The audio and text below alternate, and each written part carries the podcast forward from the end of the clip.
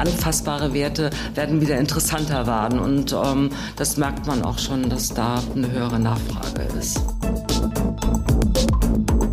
Wir haben eine andere Ansprache sofort äh, angefangen im Sommer zu etablieren, sind ein bisschen auf andere Zielgruppen gegangen und das hat sich bisher, natürlich ist es nicht wie vor zwei Jahren, ähm, aber hat sich bisher ganz gut ähm, ausgewirkt, sodass wir schon mehrere Urkunden im Januar hatten.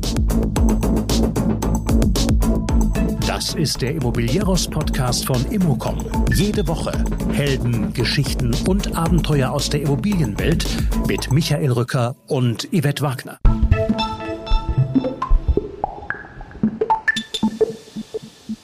Die Preisspitzen gehen weg und das halte ich auch für gesund. Britta Barth ist Head of Residential bei der traditionsreichen B&L-Gruppe und eine erfahrene Spezialistin im Bereich Wohnen. Derzeit hat das Unternehmen ein Projektvolumen von etwa 2,3 Milliarden Euro. Leuchtturmprojekt ist das Hafenpark Quartier in Frankfurt am Main. Ich spreche mit Britta über die Käufer der Eigentumswohnung und deren Verbindung zur Metropole sowie über eine große Änderung im Verkauf. Das bedeutet im Falle von B&L raus aus den Portalen, weg von Social Media und hin zum altmodischen Kuscheln mit den Kunden. Macht einen engeren Kontakt, also zurück in die Zukunft. Zur Zukunft zählen auch Wohntürme, die im Frankfurter Projekt von Star-Architekt Hadi Teherani entworfen wurden. Da geht es um Kontraste, Kieselsteine, Kreativität und deren Grenzen durch B-Pläne. Bevor es losgeht, hier noch ein Blick auf unsere Veranstaltung. Wir feiern unsere Premiere in Bremen, sind wieder in Hannover und natürlich im Mai in Berlin. Alle Infos dazu auf immocom.com. Und jetzt viel Spaß mit Britta.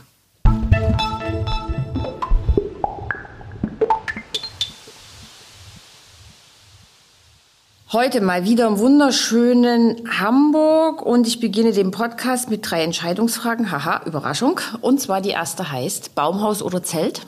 Baumhaus. Ein Zimmer, Apartment oder Tiny House? Tiny House. Garten oder Balkon? Garten. Herzlich willkommen, Britta Barth, Head of Residential der B&L-Gruppe. Damit wissen wir auch gleich, worum es geht. Es geht um das Thema Wohnen. Hallo, Britta. Hallo. Schön, dass du da bist. Ähm, Thema Wohnen, was ist denn, für, also was macht für dich schönes Wohnen aus? Was macht besonderen Lifestyle für dich aus? Schönes Wohnen und Lifestyle macht für mich eine besondere Architektur aus.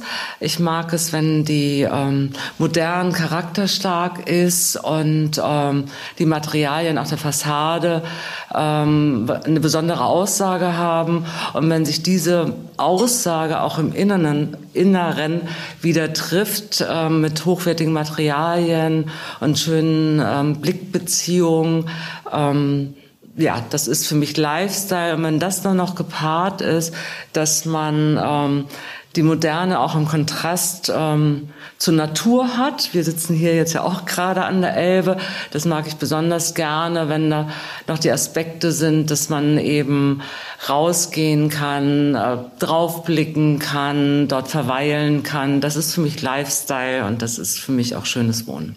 Okay, ja, leider sehen wir heute von dem schönen Blick nicht ganz nein, so viel, weil nein. es ist total Aber es kommen die ersten Sonnenstrahlen aus, Yvette. Wir können Hoffnung haben. Genau, also wir schauen mal, vielleicht ist es ja dann noch schöner. Bevor es um deine äh, Projekte geht und auch um Stadtentwicklung, vielleicht ein paar Worte zu dir und zu deiner Entwicklung. Ja, ich habe ähm, zu meiner Entwicklung ich habe damals, ähm, das ist allerdings sicherlich 25 Jahre her, den Neubaubereich bei Eng und Völkers aufgebaut, weil ähm, ich generell äh, von Bestandsimmobilien dachte ich, okay, was, was kann da spannend sein? Was kann ähm, äh, einen fordern und, und, und ähm, auch was hat neue Aspekte und, und, da in die Beratung zu gehen von Projektentwicklern, von Architekten, was an, in welcher Lage gebaut werden kann, für welche Zielgruppe. Das ähm, fand ich sehr, sehr interessant und ähm, damit habe ich dann erst in Berlin und dann in äh, Hamburg weitergemacht und hier eben auch das Büro aufgebaut. Und ähm, dann, bevor ich zu B&L gegangen bin, war ich zwölf Jahre in der Geschäftsführung von Behrendt Wohnungsbau. Ähm, die bauen sehr, sehr viel in ähm, Hamburg und Umgebung und ähm, bin jetzt seit acht Jahren bei der B&L-Gruppe. So kurz ein Abriss. Und damit fangen wir können es ausführlicher machen, wenn du möchtest. wir machen jetzt mal ein bisschen äh, eine, eine Roadtrip durch Deutschland. Sag doch mal ein bisschen, welche Projekte hat die B&L-Gruppe? Welches Projektvolumen steht jetzt 2023 bei euch zu Buche? Also vielleicht jetzt auch nicht alle Projekte, aber mal so ein paar. Nein, also ähm, ich mache auch jetzt wirklich nur die aktuellen, was gerade ansteht, weil wir haben ja irgendwie in den letzten 53 Jahren 188 Projekte gemacht. Also das wäre jetzt auch ausufernd. Ähm, zu Buche steht das mit circa 2,3 Milliarden gerade. Ähm, wir haben in, in Düsseldorf haben wir drei Projekte. Da haben wir das K2 realisiert mit einem Partner. Das ist eine High Street Immobilie, Einzelhandel und Büroflächen. Da finde ich, ist das Besondere daran und wir wurden da ja auch gerade mit ähm, der bestmöglichen Zertifizierung von DGNB Platin haben wir gerade bekommen für ähm, 3000 Pflanzen. Das ist eine circa acht Kilometer lange Hainbuchenhecke, die gesamte Fassade. Sieht auch spektakulär aus. Ähm, und in Düsseldorf haben wir ebenso Nähe der Königsallee ähm, zwei, planen wir gerade zwei Projekte. Das eine ist ein Hotel mit 290 Zimmern. Das wird ein Pullman-Hotel werden. Und auch ein ähm, Office Tower mit zwölf Geschossen und ähm, ja, da werden dann auch moderne Arbeitswelten und ähm, ESG großes Thema sein. Und äh, alle drei Projekte werden von Ingenhofen geplant. Ja, dann haben wir ja in Frankfurt unsere riesengroße Quartiersentwicklung. Ähm, das haben wir 2009 gekauft, sind insgesamt circa 184.000 Quadratmeter BGF oberirdisch. Da haben wir schon 316 Mietwohnungen realisiert. Die sind an eine Versicherung verkauft worden. Ich habe gerade gehört, was sehr schön ist, dass wir gestern ähm, das Scandic Hotel mit 500 Zimmern in Betrieb genommen haben und in den nächsten zwei Wochen an den Hotelbetreiber übergeben. Ähm, dann haben wir da, werden wir, glaube ich, noch zu, darauf zu sprechen kommen, Yvette, äh, auf die 288 Eigentumswohnungen Hapico Living. Und ähm, ebenfalls in dem Quartier sind die HPQ Offices, da wird gerade die Baugrube ausgehoben. Das sind auch circa 60.000 ähm, BGF. Ähm, ich will jetzt immer gar nicht die BGF so, so äh, hervorheben, aber es zeigt halt eben auch ein bisschen die Dimensionen und was auch in so einem Quartier möglich ist. Und da ist natürlich dann auch ähm, neue Arbeitswelten, ESG werden da ganz hoch geschrieben an der Stelle.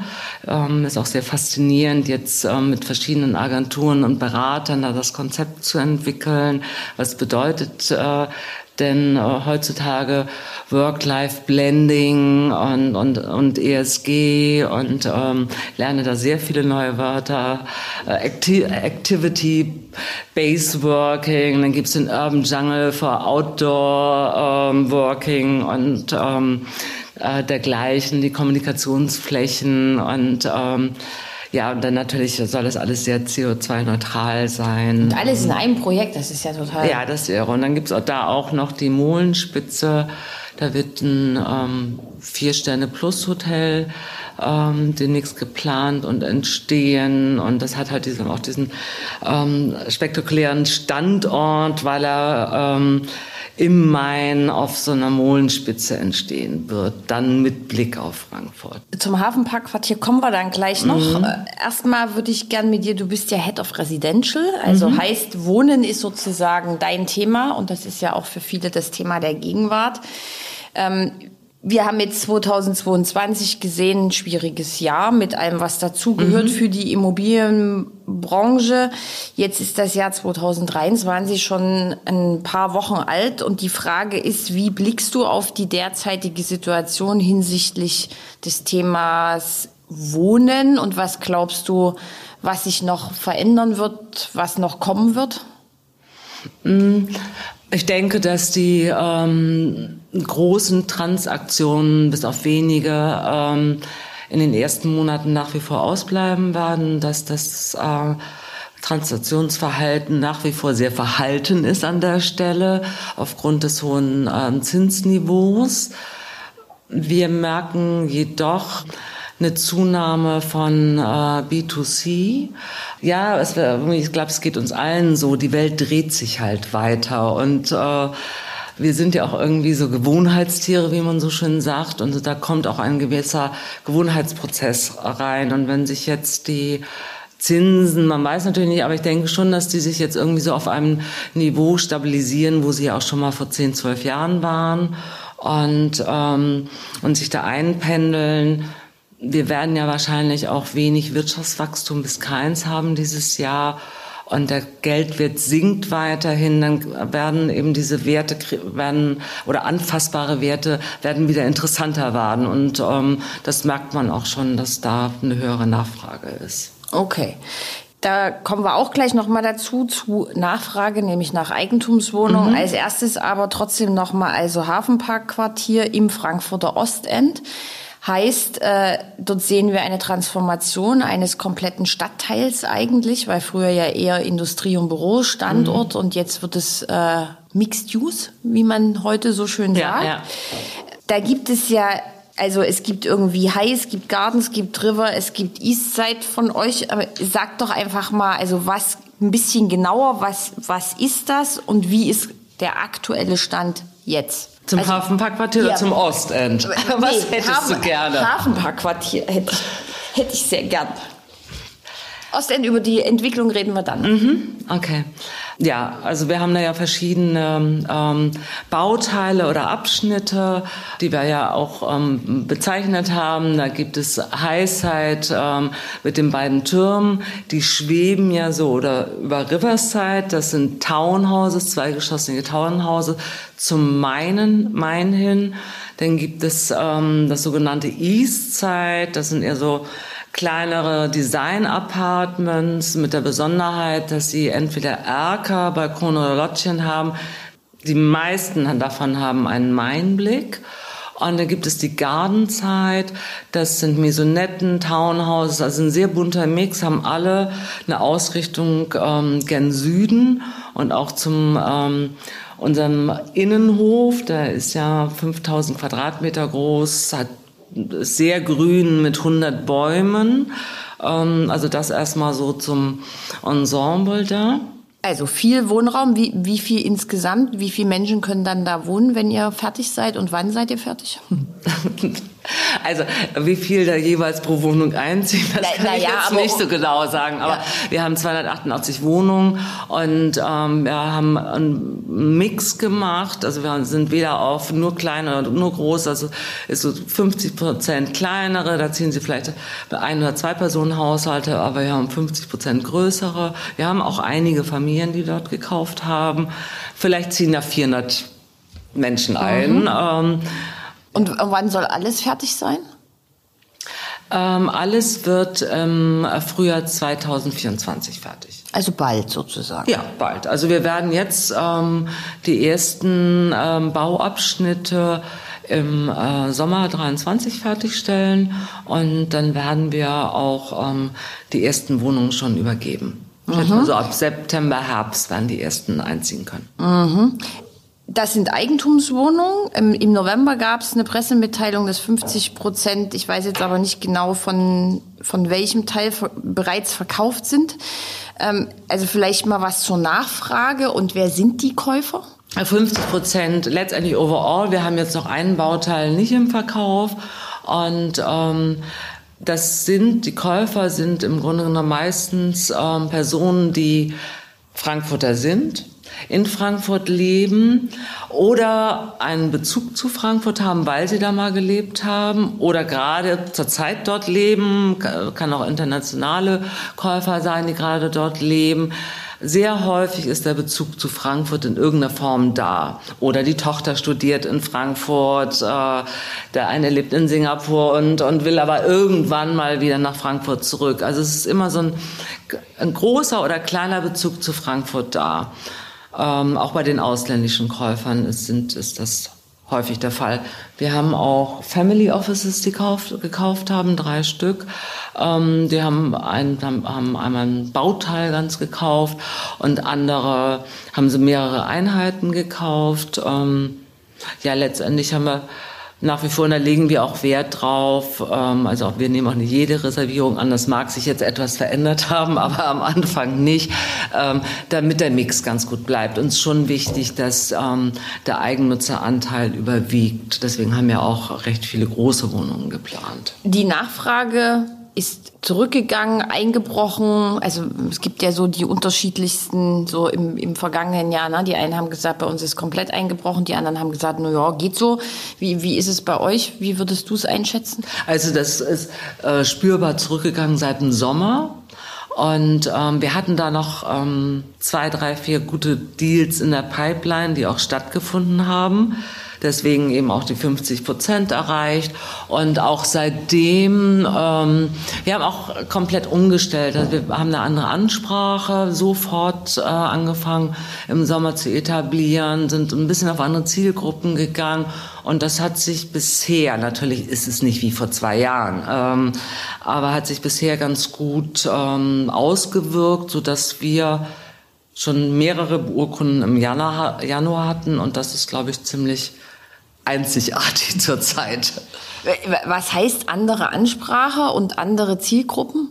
Wir sind rausgegangen aus ähm, irgendwelchen Portalen, weniger Social Media. Wir haben wirklich angefangen, wieder persönliche Kontakte anzusprechen, ähm, dass man ähm, Events, kleine Events vor Ort macht, dass man den Standort näher bringt, Abendspaziergänge im Ostend ähm, mit Galeriebesuchen. Ähm, wir haben Kunst bei der Art Experience Interessenten und Käufer eingeladen. Wir arbeiten wieder enger mit Banken zusammen. Also das ist so ähm, Verkaufen ein bisschen wie von früher. Ich, ich wollte gerade sagen. Und, ja, das kennen zurück, wir noch von zurück früher. In die Zukunft. ja. Verrückt. Und, und aber eben wieder eine engere Anbindung und, und ähm, eben auch gar nicht viel, muss gar nicht immer, müssen gar nicht immer viele Leute sein. Wir laden auch meistens gar nicht so viele ein. Und ähm, dass man da wieder einen engeren Kontakt hat, dass man die, den Interessenten das näher bringen kann und ähm, ja, da sind wir und waren wir relativ erfolgreich. Also aus jeder, aus jedem Event entsteht auch irgendwas. Unabhängig jetzt mal von, von dem Erfolg, der daraus resultiert, findest du das gut, dass es wieder so ein, so ein Schritt zurückgeht zu den persönlichen Bindungen? Ähm, ich persönlich ja. Natürlich ist das irre nett, wenn man einen tollen Umsatz macht und ein Projekt vor Fertigstellung verkauft ist. Auf der anderen Seite ähm, finde ich, das geht ja auch irgendwie um die Menschen und auch um die Menschen, die dort leben. Und gerade wenn man auch auf Eigennutzer zielt, finde ich, dann muss das alles so ein bisschen stimmen und das muss auch für sie stimmig sein, weil dann wird es am Ende des Tages auch für uns stimmig. Und äh, gerade auch, wenn man so große Eigentümergemeinschaften hat, das finde ich ganz gut. Und natürlich ähm, sind wir auch ein hochwertiges ähm, Produkt. Aber es nimmt jetzt vielleicht auch am Ende des Tages mal so ein bisschen die Preisspitzen raus. Apropos Preise, weil, wo liegen denn die Preise? Hat's befürchtet. Gute Überleitung. Ja, nein, aber ich würde dir zumindest eine Spanne geben, dass ähm, zurzeit, das war, also wir ähm, liegen wir zwischen 490.000 und knapp drei Millionen, jetzt mal die Penthäuser in den Türmen ausgenommen. Okay, und das macht äh, pro Quadratmeter? Ha. Sie zwinkert. Sie zwinkert weiter, gut. Ähm, Wohntürme hast du gerade gesagt, Penthäuser in Wohntürmen. Wohntürme an sich sind ja sehr stark umstritten immer. Man hörte ja auch mal, das war glaube ich so vor zwei, drei Jahren, das war glaube ich noch vor der Pandemie, äh, Wohntürme in Frankfurt schwächeln. Das geht alles nicht, finden sich keine Käufer. Wie guckst du jetzt, unabhängig jetzt mal von, der, von den Preisen, wie guckst du auf das äh, Ding Wohnturm? Findest du das gut, dieses in die Höhe bauen? Findest du, ist das eine Lösung? Für das, ja. Naja, wenn man äh, hört, was versprochen worden ist und wie viel gebaut wurde, ist es auf jeden Fall in irgendeiner Form eine Lösung, mit Sicherheit. Ähm, hängt natürlich auch ein bisschen immer davon ab, wie ich das gestalte. Wenn ich einen Wohnturm gestalte, wo ich sage, Äh, da sind ganz, ganz, ganz viele kleine Wohnungen drin und ich weiß nicht, was für ein Spänner. Dann ähm, habe ich natürlich das Problem, mit vielen Kapitalanlegern, der Anonymität, wechselnden ähm, Bewohnern eines Wohnturms. Wenn man von vornherein sagt oder ein Konzept, wie wir es auch gemacht haben, strikt zu sagen, ähm, ja, wir gehen auf jeden Fall ähm, auch auf Eigennutzer, auch in den Türmen. Nun haben wir auch, ist ja auch begrenzt. Also der eine Turm ist 53 Meter hoch, der andere 60. Also es ist jetzt, schießt nicht in die Wolken. Es sind keine, sind keine Wolkenkratzer. Nein, es sind keine Wolkenkratzer, aber dennoch Türme. Aber Türme, ja. gelten als Hochhäuser, ja.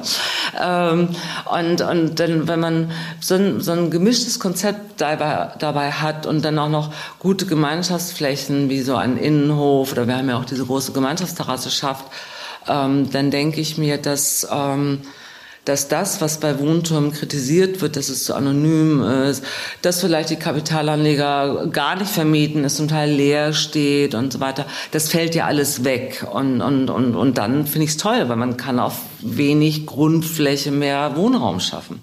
Jetzt stammt ja der Entwurf von Hadi Teherani, mhm. einem Star-Architekten, darf man ja schon so sagen. Ja. Ähm, du hast vorhin im, im Intro gesagt, als ich dich äh, gefragt habe, was Wohnen für dich ausmacht und so einen besonderen Lifestyle hast du ja auch sehr stark auf, auf Architektur abgezielt. Mhm. Was macht denn die Teherani-Architektur eben genau an eurem Projekt aus? Was ist denn das Besondere, wenn du es jetzt mal beschreiben müsstest? Ja, ja Hadi Terani hat sich ja sehr stark von der Wassernähe inspirieren lassen. Ähm, hatte so diesen, den Kiesel aus dem Wasser äh, als Naturform in die Architektur übertragen. Also seine Türme haben ja diese Kieselform, aber auch in den allgemeinen Bereichen haben wir die, findet sich die Kieselform wieder. Die findet sich im Innenhof wieder. Die findet sich ähm, Gestaltung des Innenhofs wieder. Ganz also ganz häufig finden wir den Kiesel wieder und ähm, optisch gesehen hat er ja die Türme so Richtung Main geschoben und, ähm, und die Türme haben so einen schwebenden Eindruck. Das finde ich schon sehr, sehr besonders an der Stelle. Und auch sein Materialmix zu sagen, ich habe dort eine Fassade, die ähm, aus Naturstein und Bronze- und Champagnerfarben Aluminium äh, besteht. Das, das ist ja schon kontrastreich in sich und durch die Form und diese gebogenen Form macht es trotzdem einen sehr eleganten Eindruck an der Stelle. Also ich finde, dass er da eine sehr, ja, schon eine spektakuläre und, und ähm, futuristische Form gefunden hat, die aber durch die ja, es, äh, trotzdem weiche Momente hat. Ich finde, er hat einen sehr tollen Kontrast hinbekommen. Wie arbeitet es sich mit so einem Architekten zusammen? Wie nähert man sich da an? Wie viele Entwürfe gab es? Also, oder wie viele habt ihr euch angeschaut, bevor die Entscheidung gefallen ist für ihn? Ach so, es gab ja einen Wettbewerb mhm. und das entscheiden wir dann ja auch nicht alleine. Ja. Wir selbst, also ich selbst habe schon mal in Hamburg mit Hadi Taranin ein äh, Projekt geplant und realisiert. Also von daher war da äh, Zumindest was die persönliche äh, Annäherung war das bekannt und so geht es, glaube ich, auch der B&L-Gruppe. Er sitzt ja auch unweit von hier mit seinem Büro.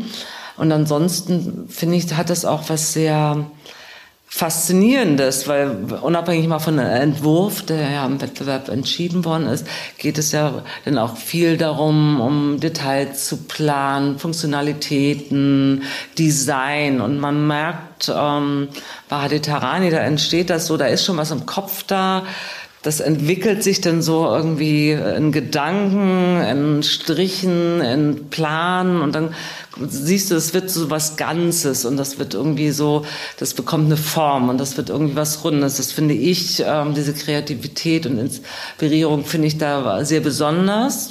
Ich habe das nicht, also ich finde das immer toll, was da dann so aus der Feder kommt. Auf der anderen Seite muss man natürlich sagen, dass B-Pläne, Wettbewerb und auch Machbarkeiten ja auch eine gewisse Grenze darstellen. Und am Ende des Tages muss es ja auch für den Menschen sein und muss ja auch für den Menschen einen gewissen Mehrwert haben. Und ähm, da finde ich, ist er sehr lösungsorientiert. Das ist ja bei, weiß nicht, ob es bei jedem Star-Architekten so ist, aber und von daher, ja, hat Spaß gebracht. Oder wir sind ja immer noch in den letzten Planungen. Dann hast du jetzt wieder die perfekte Überleitung gegeben zum Frankfurter Ostend, weil du sagst, es muss ja auch für die Menschen sein. Es war B-Plan, es war ein Wettbewerb.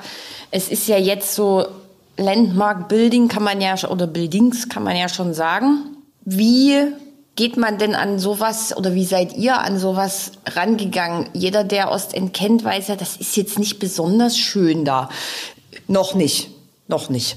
Hat schon schöne Ecken. Äh, ja, das musst du jetzt auch sagen. Ja. Aber was braucht es denn für so ein großes Projekt auch äh, in der Umgebung? Was, was war euch äh, wichtig? Auf was habt ihr Wert gelegt bei der, bei der Umsetzung? Und vor allen Dingen, wie ist es bei den Nachbarn angekommen, bei denen, die da schon sind? Man muss natürlich dazu sagen, dass ähm, das Ostend, glaube ich, seit circa 20 Jahren schon eine Transformation durchmacht. Und ich glaube, in den letzten Jahren sind da knapp 2000 Wohnungen entstanden. Also das ist schon eine Menge. Dadurch hat ja schon eine, hat eine Veränderung schon stattgefunden, auf jeden Fall. Und auch mit der EZB, ähm, äh, ja auch ähm, insbesondere auch. Wir haben zum einen natürlich ist das ähm, muss alles auch ein bisschen zur EZB, muss zum, zum Main passen und zum Gebiet. Ähm, wir haben versucht, da ein modernes Quartier und Raum, aber auch für Kommunikation und eben auch mit diesem großen Innenhof, den begrünten Dachterrassen und so, mit Natur, also mit diesem Spiel und diesen Kontrasten auch ähm, irgendwo weit auch den Kontrast den auch das Ostend ausmacht mittlerweile, weil man kann in eine tolle Galerie gehen, in ein schönes Restaurant und an einer anderen, an, der nächsten Ecke ist ganz anders. Also das ähm, damit auch so ein bisschen zu arbeiten. Nichtsdestotrotz wollen wir sowohl für die, die Mitbewohner oder die Bewohner des Hapico Livings als auch nachher Hapico Offices und auch ähm, die Mietwohnungen dort wollen wir natürlich ein modernes Quartier schaffen äh, mit den ganzen Annehmlichkeiten, die heute sich der Mensch wünscht, wenn er in so ein Quartier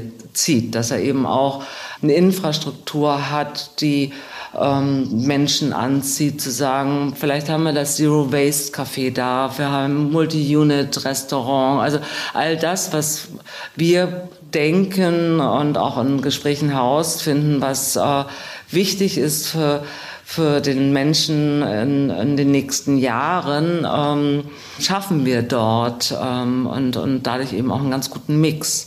Und ich finde, am Ende des Tages lebt aber auch ein Stadtteil, der diese Entwicklung durchmacht, ein wenig durch Kontraste. Das sind ähnliche Stadtteile hier in Hamburg, die diese Entwicklung machen. Die haben auch diese Kontraste ähm, und, und Berlin ja auch. Und wer nur Willen um sich herum haben möchte, Stadtwillen, ähm, der muss sich das zum einen leisten können und auch wollen. Aber führen Kontraste denn nicht auch zu Konflikten? Haben wir bisher an der Stelle nicht gemerkt. Gar nicht? Das ist, also, also ich bin jetzt auch noch ja. nicht, ähm, wir haben das ja 2009 gekauft. Ja. Und da sollte es ja erst ein Shoppingcenter werden. Und 2012 wurde es dann ja die gemischte Nutzung da geplant. Ähm, und da war ich noch nicht hier mit an Bord. Ähm, von insofern kann ich nicht sagen, ob es am Anfang mal Probleme aber an der Stelle gab. Aber seitdem du das betreust, das ist ja schon aber sehr das ist auch schon acht Jahre. Das ist aber schon sehr erstaunlich, oder? Also von den Anwohnern habe ich oder Bewohnern des Ostens habe ich nichts mitbekommen. Natürlich wird es äh, den einen oder anderen Zeitungsartikel geben, der da ähm, ja. Ähm, ja was zu den Preisen im Osten schreibt. Ähm, aber sonst nein, finde ich auch. Das ist erstaunlich. Also immer wieder erstaunlich ist auch die, die Länge der Entwicklung. Ja, das muss ich auch sagen. Ich finde, dass ähm, Frankfurt ist, die sind, die sind ja, die leben ja mit diesen Kontrasten und auf der anderen Seite sind sie auch wahnsinnig international und, und auf irgendeine Art und Weise auch sehr, sehr modern in dieser Stadt. Und ich glaube, das geht da ganz gut einher. Mhm. Frankfurt ist ja auch immer genauso wie Berlin irgendwie so ein bisschen ein Brennspiegel. Ne? Und, und ja. während man äh, in Berlin vor allen Dingen auf die Verwaltung schimpft, ähm, ist es ja in, in Frankfurt so, dass viele Experten von Blasengefahr bei den Preisen reden und oh Gott, und bei äh, Service Apartments hatten wir es mal, dass dann irgendwie schon von mhm. ganz schlimmer Blasengefahr die Rede war, weil viel zu viel Angebot.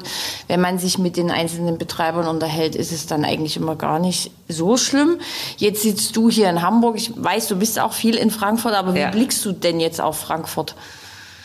Also erstmal denke ich wirklich, auch wenn du das Wort Brennpunkt benutzt, dass ähm, jede Metropole historisch gewachsen, ähm, besondere Probleme hat, wo es auch individuelle Lösungen geben muss. Und wir müssen das jetzt nicht rasend benennen bei Frankfurt, aber das wissen ja alle. Und, und da wird es individuelle Lösungen für geben müssen. Genau wie wir hier Problematiken in Hamburg haben, die so ein bisschen historisch gewachsen sind und, und ähm, Berlin auch. Da, da muss man ran, für meine Begriffe auf jeden Fall.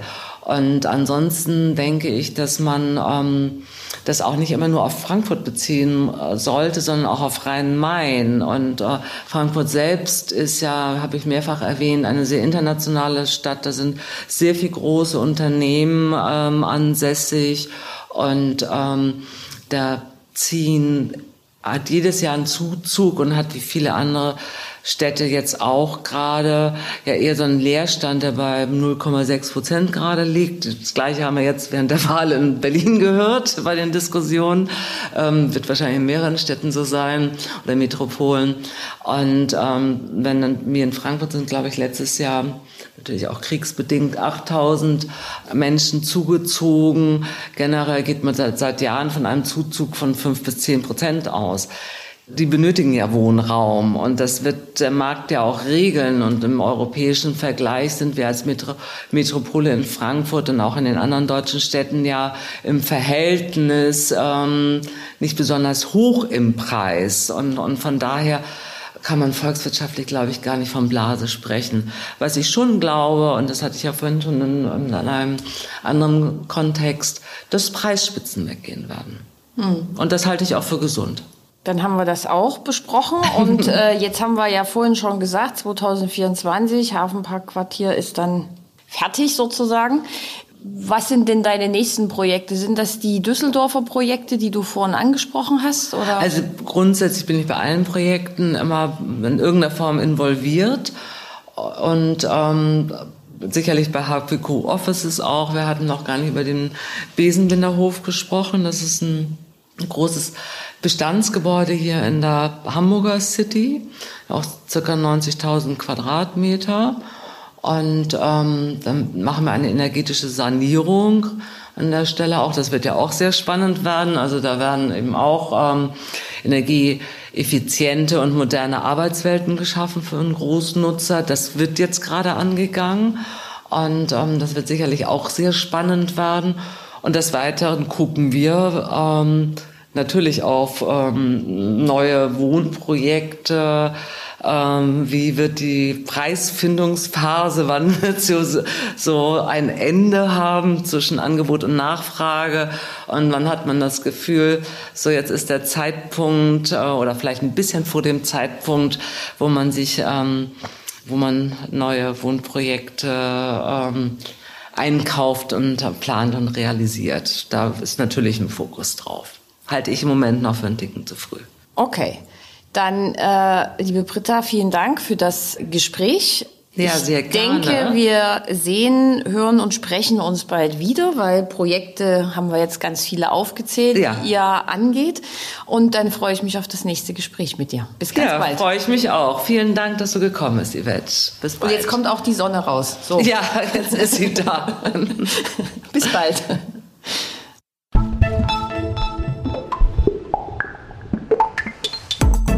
Das war der Immobilieros Podcast. Alle Folgen finden Sie unter www.immobilieros.de und überall dort, wo man Podcasts hören kann. Aktuelle News aus der Immobilienbranche gibt es unter www.immocom.com.